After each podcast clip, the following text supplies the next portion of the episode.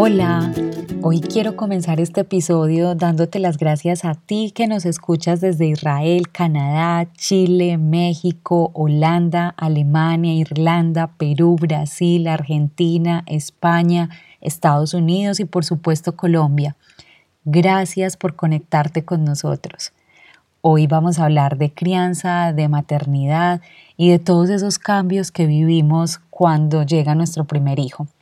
Hoy hablaremos con Astrid Villa de Amaternate. Bienvenidos, bienvenidas.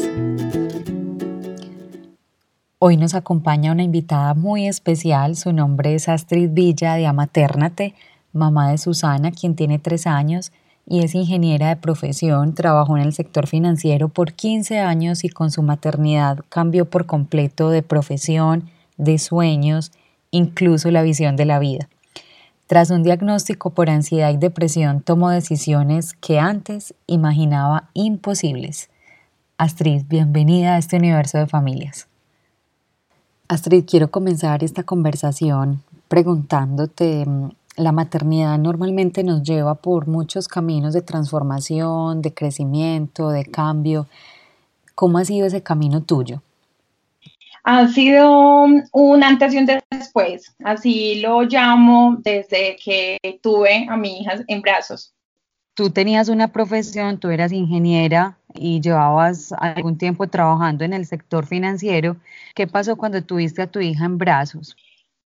Ana, mira, el cambio para mí se dio desde el momento del embarazo. Cuando tenía mm, más o menos cuatro meses de embarazo, tuve la oportunidad a través de ustedes precisamente de conocer acerca de la crianza respetuosa con Berna Iskandar. Fue para mí como que me hubieran quitado un velo de los ojos de alguna manera y también entender muchas cosas que antes eh, me dolían mucho cuando veía a los niños, cuando veía las reacciones de muchos papás que tenía alrededor mío respecto a los comportamientos de ellos e incluso acordarme de la niña que fui y que muchas veces no me comporté bien.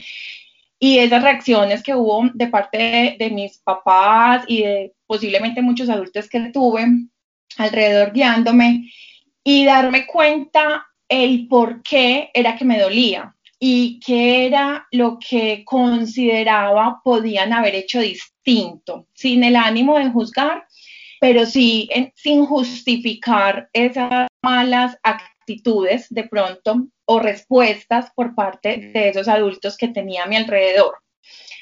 Y ya cuando nació mi hija, entonces no solo era la información que había tenido durante esos cinco meses de crianza respetuosa, sino que tuve ya la oportunidad de conocer de la metodología de disciplina positiva.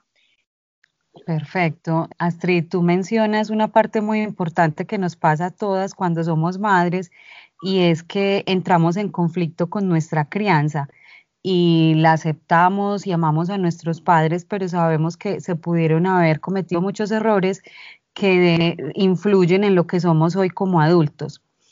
Tú que acompañas familias, ¿cómo crees que podemos ayudar a esas familias para que no sientan que están solas y para que vivimos una crianza como lo que somos, como una gran tribu? Ana, mira, yo considero que la crianza va mucho más allá del instinto, ¿sí? O sea, que uno muchas veces le dicen, ah, es que todos los hijos llegan sin manual y el instinto me tiene que ayudar a hacer las cosas bien hechas. Entonces, yo la verdad difiero mucho de ese comentario que he escuchado por mucho tiempo y es que para mí si es necesario formarnos, si es necesario buscar referentes, tener planes y hasta estrategias, así como funciona en absolutamente todo lo que hacemos bien hecho en nuestra vida. Entonces, por ejemplo, si yo soy un comercial ¿cierto? En cualquier entidad o cualquier empresa para la cual trabaje, yo tendré que conocer un portafolio de productos, tendré que conocer el portafolio de servicios, tendré que tener unos protocolos de atención al cliente. Y eso no me lo da ni siquiera la misma academia, me va a dar esos lineamientos. ¿Yo qué tendré que hacer? Pasar por un proceso de formación tendré que ir a estudiar, tendré que poner pues como de mi parte para poder hacerlo de la mejor manera, ¿cierto? De, forma profesional. Y así en muchas cosas que hacemos en la vida. Y no nos cuesta de pronto entenderlo de esa forma, que tengo que ir a la universidad, que tendré que hacer cursos, que tendré que mm, ir más allá, investigar. Asimismo, siento que debe ser con la crianza, ¿sí? O sea, no puede ser simplemente es que no, a mí me, fluye hacerlo de esta manera, entonces, porque a mí me fluye hacerlo así, entonces es lo correcto, porque entonces eso mismo pasaría con un ingeniero, con un contador, por, si le fluyó hacerlo de esa manera, entonces se supone que es correcta.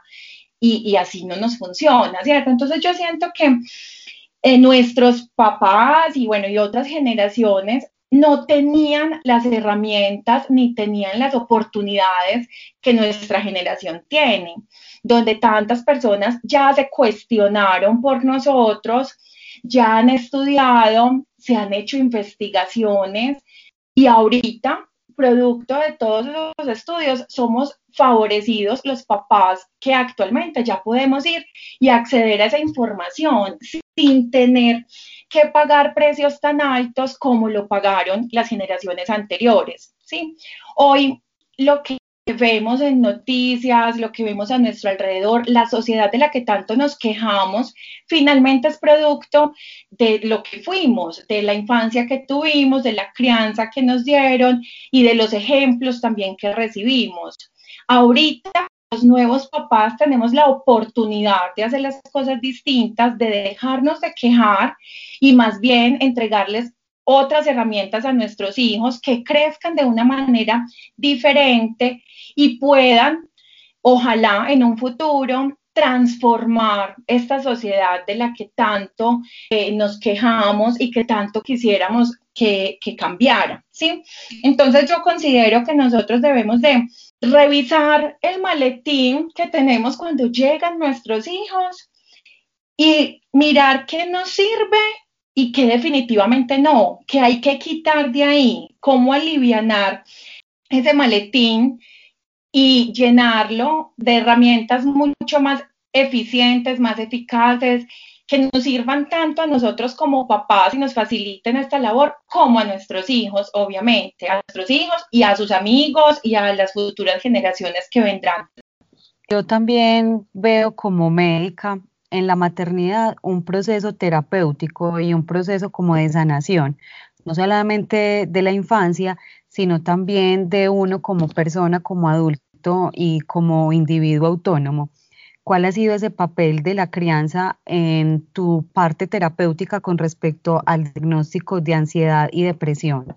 Yo empecé a estudiar y a formarme y a ser entrenadora de disciplina positiva hace tres años, ¿cierto?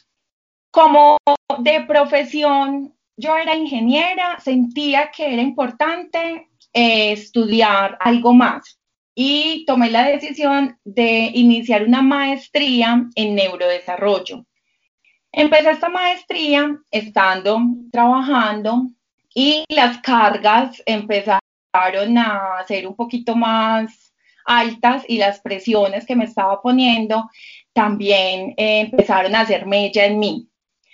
Entonces tenía que ser mamá de una niña de dos años, cumplir obviamente con unas obligaciones y con unas responsabilidades en mi hogar como esposa, como mujer, bueno, y aparte de eso, también tenía que cargar y sacar adelante todo lo que mi profesión y mi posición como empleada me obligaba y adicional ahorita pues la maestría. Y a eso se sumaron también un montón de sueños que empezaron a cambiar porque al hacer un cambio prácticamente de profesión, eso es obligarme a estudiar y a dar como esa milla extra, ¿sí? Entonces empezaron las pocas horas de sueño, el cansancio excesivo.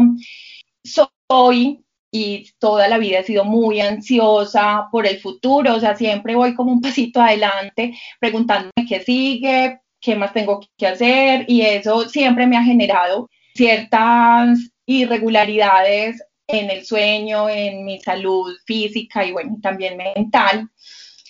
Sin embargo, nunca había sido tan consciente de ello.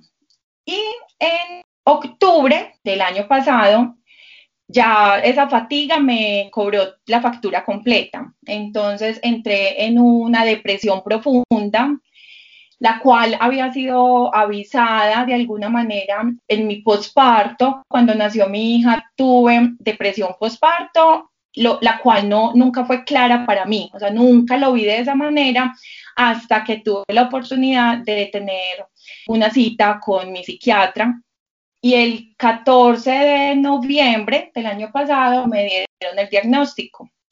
En su momento fue muy duro, fue muy difícil aceptarlo, fue muy difícil entenderlo, fueron meses muy oscuros para mí. He sido una persona que siempre me ha caracterizado por estar alegre, por ser muy optimista y todo eso parecía haberse borrado, ¿sí? O sea, yo no quería hacer muchas cosas, lloraba muchísimo, era un sentimiento constante de, de frustración, de ansiedad, de desgano también. Y bueno, y tras ese diagnóstico, entonces, hace un tiempo incapacitada y empecé mis terapias, obviamente eh, acompañada también de psicología y gracias también a, mi estudio, a la maestría que estoy realizando, obviamente para mí era muy claro entender qué era lo que me estaba pasando, aunque no lo visualicé a tiempo. Sí, aún estudiando eh, muchos trastornos y, y, teniendo la teoría, era muy diferente el estarlo viviendo, sí, en ese momento. Y para mí, el haberme enfrentado a toda esa situación, hoy lo que comprendo es que haber vivido durante esos años, durante esos últimos meses, de una manera incoherente, para mí fue lo que me llevó ya como a ese punto definitivo, donde era necesario tomar decisiones. Y bueno, y ya este año creo que para todos ha sido de muchos cambios, algunos sin haberlos pedido y otros que sí pedimos. Por ejemplo, en mi caso, yo desde enero tomé la decisión y hablé con la entidad para la cual trabajaba y tuve la oportunidad de ya pues como encaminarme hacia otros proyectos de vida. Ahorita yo todavía sigo con mis terapias, pero ya muy recuperada, mucho, o sea, de lejos recuperada. Y muy, feliz también de haber podido tomar decisiones, tomarlas a tiempo sin que me costaran a mí poner en más riesgo mi salud, mi familia y obviamente mi hija, porque obviamente yo estaba ausente completamente de, de poder atender de manera integral las necesidades de mi hija y eso era peor para mí, ¿cierto? Porque era como tener el angelito y el diablito al mismo tiempo, entre las ganas de hacerlo, de tener la conciencia, de tener la información, pero al mismo tiempo mi cuerpo y, mi cabeza no me daban, no me daban para responder a esas necesidades de mi hija ni de todo lo que a mi alrededor también había. Entonces hoy, después de un año, miro en retrospectiva y aunque fue muy difícil, también agradezco a la vida por darme como esa oportunidad de esa situación compleja, ese diagnóstico que fue tan frustrante, tan duro, hoy también tomarlo con todo el cariño y saber que hace parte también de mí, de mis genes, y que tengo que cuidarme mucho más, que tengo que ser mucho más responsable, no solo de mi salud física, sino también de mi salud emocional, porque cuando esa salud se ve amenazada, desfavorece todos los ámbitos de, la vida, que eso fue lo que me pasó. Astrid, ahorita hablabas de la depresión postparto que de pronto no identificaste. Esto es mucho más común de lo que pensamos y las mujeres cuando nos sometemos a esa carga emocional tan grande, porque un parto implica muchas cosas y tenemos al bebé en brazos y sentimos a veces unas sensaciones y unas emociones que pueden ser encontradas, a veces incluso de rechazo o de sensación de no poder con esa responsabilidad, creemos que eso hace parte de lo normal del parto y de los cambios que se vienen, pero resulta que con eso vienen un montón de emociones y un montón de sentimientos que nosotros no identificamos y no relacionamos con posibles depresiones postparto. Estas son situaciones que pueden ser tan complejas incluso como para llevar a una mujer al suicidio y, y, si no hay un entorno social y si no hay un apoyo social que soporte a esa mujer, la situación puede ser muy crítica.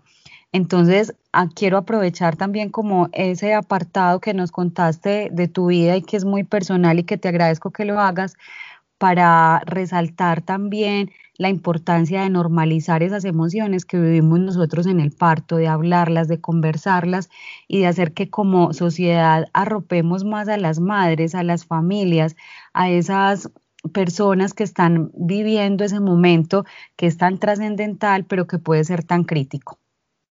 De todo este acompañamiento que has hecho con tu hija, todos esos cambios que has vivido, ¿cuáles han sido como esas grandes enseñanzas que te ha dejado todo este proceso? Ana, mira, yo creo que la primera es que definitivamente debemos primero nosotros como mujeres, más allá del rol de mamás y, y, bueno, y de profesionales, entender quiénes somos, qué queremos, qué nos soñamos y siempre buscar la coherencia en ese aspecto, ¿sí? Porque cuando no lo hacemos, la vida se encarga de ser un poquito más dura, ¿sí? Entonces eso es como lo primero. Además, porque la maternidad nos puede hacer perder de alguna manera también a nosotros, en nuestros hijos, y perder esa mujer que llevamos dentro y que debe ser como la primera. Y lo otro que siempre digo es que las mujeres deberíamos también de ser más honestas entre nosotras mismas, tirarnos menos duro, porque cuando llega la maternidad llegan una cantidad de cambios que ni nosotras mismas imaginamos, ¿sí? Entonces, muchas veces esos, si yo fuera mamá, entonces, si yo fuera mamá, no haría esto o haría aquello. Eso es muy fácil decirlo cuando no se es mamá, ¿cierto? Y por ahí dice que la mejor mamá es la que no tiene hijos, y es verdad.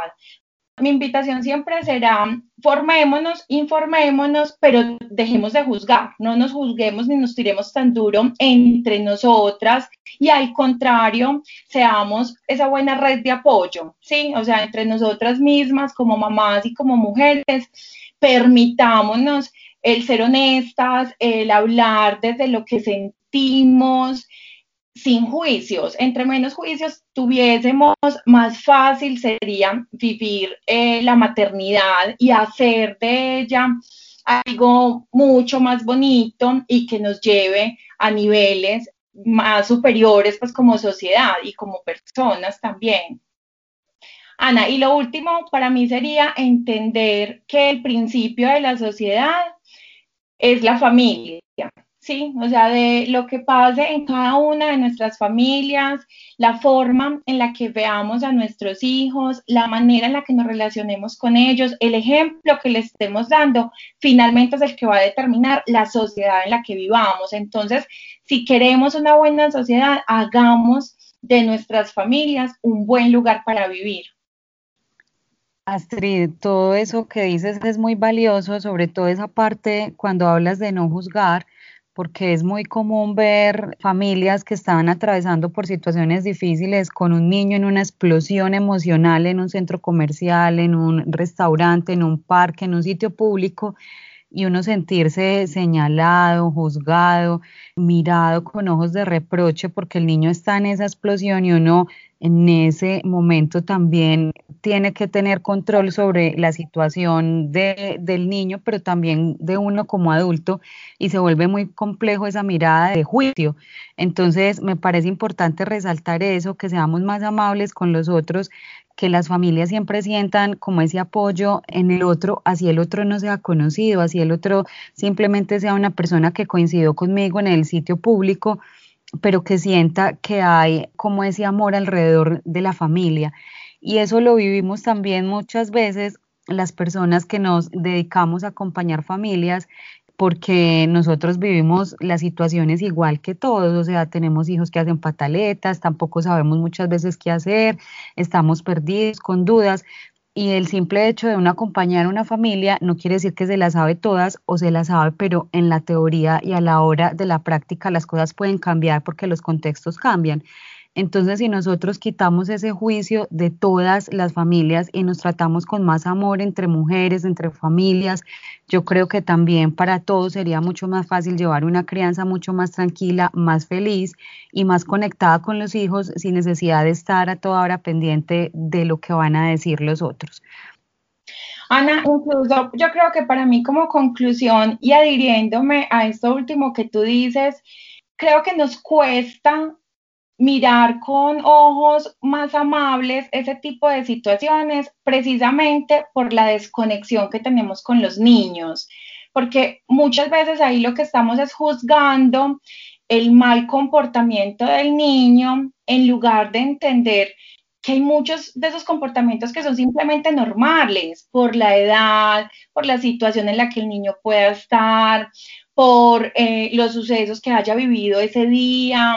Entonces, como nos desconectamos tan fácil, miramos con ojos inquisidores el comportamiento del niño y por ende la reacción del papá. Si reacciona de manera autoritaria, lo juzgamos, pero también si es muy amable con él, también lo hacemos, nada nos sirve, ¿cierto? Pero es finalmente porque es la forma en la que estamos mirando y juzgando y señalando al niño, porque nos cuesta mucho hacer esa conexión como adultos.